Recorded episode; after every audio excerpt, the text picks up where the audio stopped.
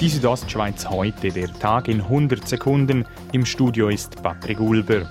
Gianfranco Casper wird die Geschicke des internationalen Skiverbandes FIS nur noch bis im Mai leiten. Der 75-jährige Bündner gab heute seinen Rücktritt als Präsident bekannt.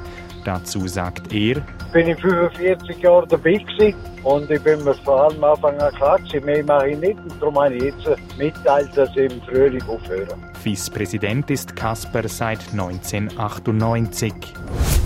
Die Stimmberechtigten von Haldenstein haben sich gestern knapp für eine Gemeindefusion mit Chur ausgesprochen. Das Resultat lag bei 253 Ja zu 251 Nein-Stimmen.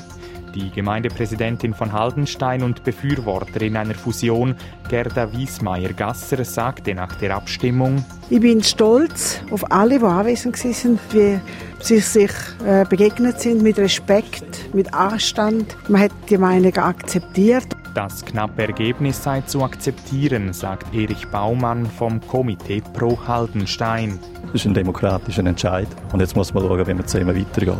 Nun muss die Churer Stimmbevölkerung über die Gemeindefusion entscheiden. Im Februar kommt es zur Volksabstimmung. Zum Sport Ski Alpin.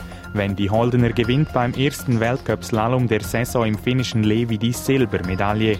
Sie habe ihre Strategie im zweiten Lauf geändert, sagte Holdener gegenüber SRF. Ich habe probiert, spielerisch zu fahren, ein bisschen lockerer zu sein und das habe ich geschafft. Geschlagen wird Holdener einzig von der Amerikanerin Michaela Schifrin. Sie gewinnt das Rennen überlegen mit 1,7 Sekunden Vorsprung auf Holdener. Die Südostschweiz heute, der Tag in 100 Sekunden, auch als Podcast erhältlich.